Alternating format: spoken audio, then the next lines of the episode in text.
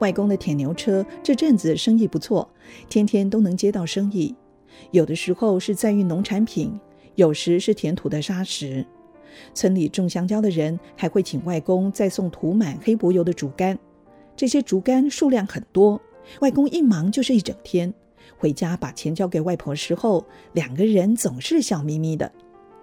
子阳开学之后继续做他的生意，只不过生意逐渐走下坡。但是他那几只猪公早就喂得饱饱的。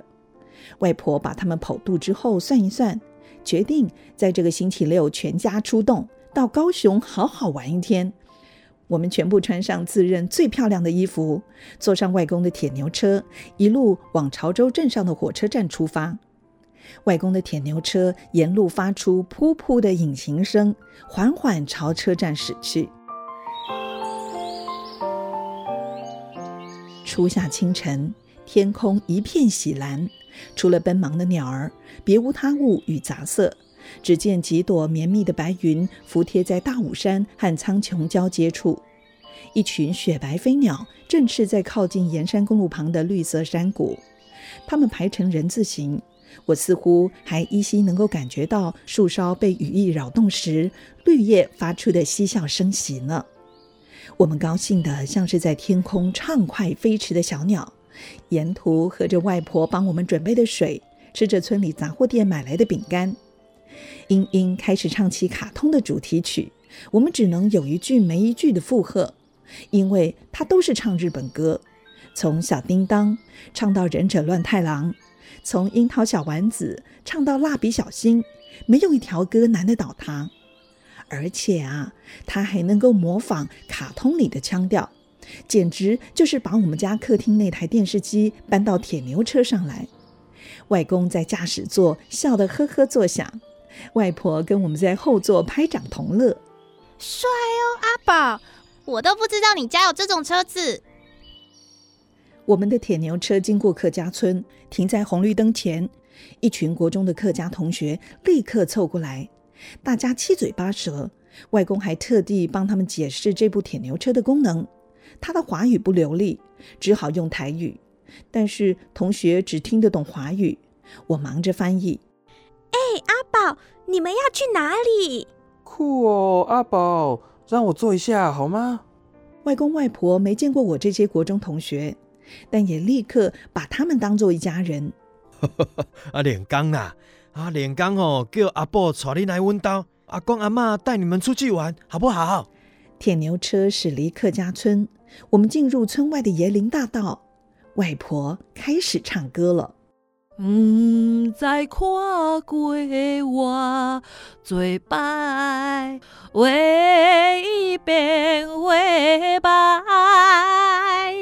为你流着伤心的目屎，茫茫的等待。外婆先用她那好像是鸭子的嗓音唱上一段。外公拉开他那比鹅叫好听一点点的嗓门，接着唱南调。你的纯情爱，阮非常了解。双人分开，确实是无奈。忍受他乡虚伪的心态，不敢来辜负你的爱。啊，心内有你的关怀，温暖在心内。外公外婆一起合唱，我们五个人大声鼓掌，耶耶耶耶耶！子阳还咬着大拇指，吹起一长串尖锐的口哨。啊，后礼拜吼，咱村内活动中心要举办歌唱比赛啦。阿妈跟阿公哦，就是报名这首《爱言抒情》，男女情歌对唱呢。阿 恁贵的乖孙吼，到时候要来捧场呢。哇，真酷！这种歌声还要上台比赛？不过也还好啦。我在活动中心就经常听那些中老年人在唱歌，有些人唱起歌来，还比我们家里面的鸡、鸭、鹅的叫声还要难听。说不定到时候外公外婆一路过关斩将，抱回大奖杯也说不定。外公将铁牛车停在潮州火车站附近他朋友家前面的空地，我们搭火车到高雄，再跳上一百号公车到百货公司。英英跟英红在百货公司门口拿到两颗气球，他们高兴的笑声让我回想起派出所所长送我脚踏车时，当时我的雀跃。英英还用日文跟人家说：“ありがとうございました。” 子阳拒绝从门口大姐姐的手中拿气球，他说那是小孩子的玩意儿，而且也是累赘。我是大侠。他在高的吓人的百货公司门口大吼，外公外婆被他吓了一跳。哦，迄高死囡啊，假是袂当算胶片啦！啊，你搞较细致的，还打破人家的东西哦，格你卖掉哦，都不够赔钱呐！逛遍每一楼层，我们一家人虽然都没有花到一毛钱，没有跟着其他小孩吵着要大人买玩具，但是大家都很快乐。外婆的袋子里，水壶、点心样样俱全。渴了、饿了，我们一家人就坐在休息区漂亮的椅子上吃吃喝喝，哇，好幸福哦！夜色笼罩在梦时代百货广场，我们排队准备搭摩天轮观看高雄夜景。外公外婆说他们有惧高症，外公还故意在胸口拍拍。啊，恁坐就好啦。阿公阿妈哦会怕怕呢，唔敢坐哦。他们笑嘻嘻的看我们准备上摩天轮的车厢。我知道，其实外公外婆不是不敢坐，而是舍不得花这笔钱。家里的钱不多，他们宁可自己在原地孤寂等候，也要把钱省下来，让我们上去开开眼界。摩天轮缓缓爬升，我们兴奋地在篮子中大吼大叫。万家灯火尽在脚下，世界宛如满天繁星，银河洒落在高雄地面。夜风徐徐，如同丝绸般划过我们的身上。哇，飞机，飞机耶，飞机！英英先看到西边夜空中的一架飞机，大叫了两声。哇，一架飞机闪着灯光，漂浮在外海的天空中，缓缓滑向小港机场。那景色有多美呀！我们又再度拉开嗓门，兴奋地大吼大叫。哇！飞机消失在眼前，我们转头望向东边，城市里数不尽的灯光闪烁在眼前，大家目瞪口呆地发出赞美声。啊！此时，我却发现阿兰突然沉寂下来。我不敢问他，只站在他背后默默观察。他伸出一只手掌，似有若无的朝着东方暗夜摇摇手。我突然想起，那个方向就是高雄大寮女子监狱。我也伸出一只手，陪他朝着漆黑的小山峦摇摇手。阿兰用另一只手背擦擦眼角。我不打扰他，转身伸出两只手，搂着大吼大叫的三弟妹。一样跟着他们大吼大叫。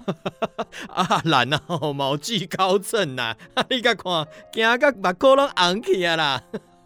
外公外婆站在出口等我们，见我们冲出来的时候，高兴的哈哈大笑。回家途中，我们都累瘫在后座，外婆背靠着车台，不断打瞌睡。阿兰抱着殷红，一样靠着车台，两人已经呼呼大睡。子阳跟英英睡在我的怀里。外公慢慢开着他的铁牛车，夜色已深，左方大武山的身影沉入无垠的黑暗中。路旁大树的小枝丫动弄着天上的尖细月牙。路上不见车子，偶尔一两部机车跟着我们同向回村里。超车而过时，骑士微笑着打量我们。我抬头探望天上星星。这里的星星比刚才我们在摩天轮看到的星星还要大，还更明亮。我回头想找高雄方向那座小山峦，却被层层的夜色遮蔽。我没有睡意，我在想，妈妈现在是否靠在窗户，朝着我们这个方向眺望？她是否跟我一样看到这里同样的星星？妈妈睡了吗？知不知道我们正在回家的路上？他看得到车上沉睡的弟妹跟外婆吗？看得到外公操控着铁牛车的身影吗？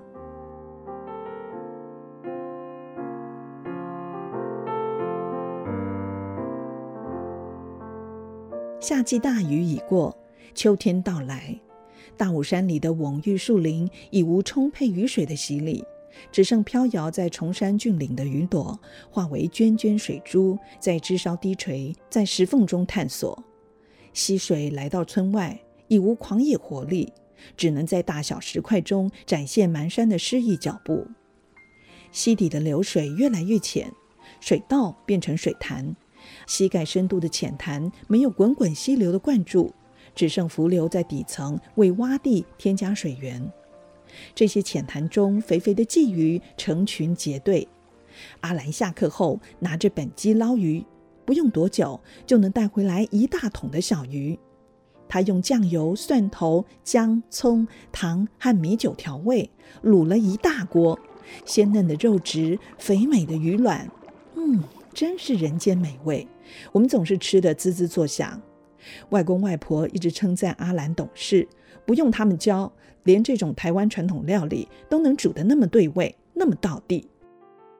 秋天跟我们道别的脚步才提起，冬天还未露脸，急流就已经完全撤出溪底，涓细水道丛丛称称。阿兰下课后就更勤快地往溪底跑。外公在菜园用砖头做了一个简易鱼缸，阿兰带回来的鲫鱼我们吃不完，剩余的就养在鱼缸里。星期六一大早，天没亮，他就起床卤了一大锅，准备待会儿拿到庙边的小市集做生意了。阿兰把一大锅的卤鲫鱼绑在我的脚踏车后座，子阳跟英英一前一后扛着外公的长板凳。殷红带着他画的招牌，四个人浩浩荡荡地往村内出发。殷红已经学会注音符号，不肯让阿兰动笔。他坚持要在自己的大作上亲笔写上注音：一乌安晚，二十于安元。村里几个大人靠过来，搞了半天才知道，原来阿兰的意思是要卖一碗二十元。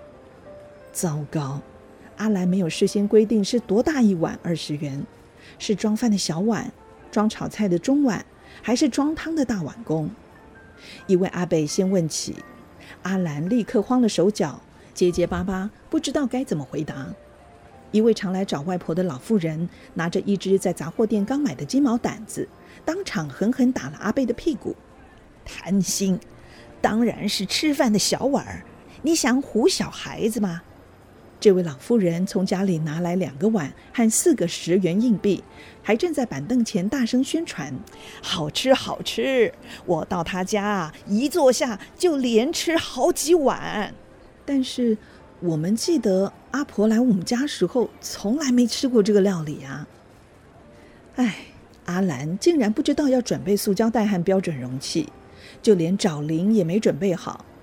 还好大汤匙有带来。否则，客人想买来吃，还得自己带汤匙，那岂不是要笑死人了吗？哇，生意好的不得了！外婆的朋友一吆喝，大人纷纷从家里端着碗走过来。那位刚刚被打屁屁的阿贝，也拿着一个比别人小一号的迷你碗来捧场。呵呵，生意好的不得了，没多久就卖掉一整锅。阿兰的口袋多出了三百块的零用钱。他高兴的都快疯掉了。阿兰当场论功行赏，殷红二十块，子阳跟英英一个人四十块，他自己留下两百块。子阳跟英英欢天喜地，一前一后扛着板凳走回家。殷红转眼不见人，想必是跑到糖果店逍遥一番了。阿兰回家洗好锅子后，煮好午餐，没休息就牵出我的脚踏车，带着桶子跟本机冲到溪底。准备明天星期天扩大营业。星期天一定会有更多人出来买菜。他不但说起话来兴高采烈，就连准备出发的动作都满溢着欣喜气息。只是想不到，没一会儿功夫，就见他哭丧着脸，带着空空的桶子跟干干的本鸡回来。嗯，前天溪底还有水，现在水都干掉了，鱼都死了啦。子阳自告奋勇，带着他挑选出来的几只利落忠犬，往溪底搜寻还没有干涸的水潭。一些行动慢吞吞的狗也想跟过去，立刻被他的吼声骂回来。唉，不到半个钟头，子阳一样是垂头丧气的回到家里。看来阿兰的生意跟子阳一样，都只是昙花一现而已。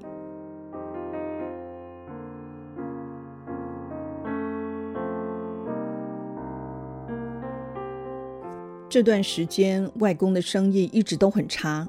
那部铁牛车连续好几天停在老树下，外公拆这拆那，一块大抹布摊开在地上，车子零件摆了一整地。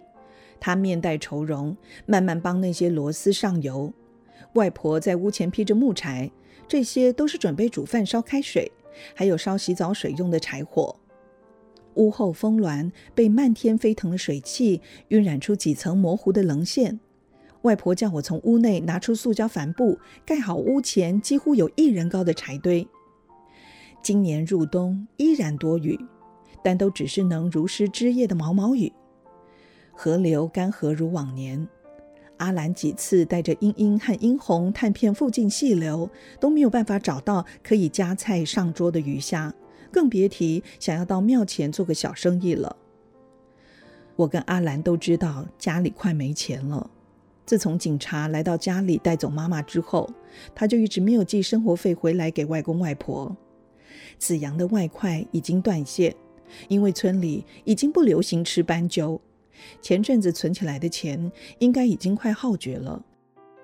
过年就快到了，外婆跟外公两个人一说到钱的问题，都会尽量放低音量。但是我跟阿兰都听得出来，他们很担心，他们正忧虑。今年不知道要如何让我们过一个高兴的新年。以前过年的时候，妈妈虽然不是每一次都回家，但是都会寄一些钱回来。外公外婆还不曾担心这个问题。妈妈也会寄玩具，虽然他没有注明哪个是要给我，哪个是要给阿兰，哪个又是子阳或是英英英红的。但是我们一拆开包裹，总是会在第一眼就认出哪一个是自己的。我知道妈妈今年应该是不会再寄钱或是寄玩具回来了。阿兰是否也知道？我不敢问他。但是有一天，我刚巧看见他在村里糖果玩具店，站在那一盒特大号的洋娃娃家庭前发呆，我就心里有数。站在店外。看他摸着盒子的表情，脸上不见期盼的神色，我想他也是心里有数。今年春节的时候，自己应该拿不到可以跟同学互相炫耀的玩具了。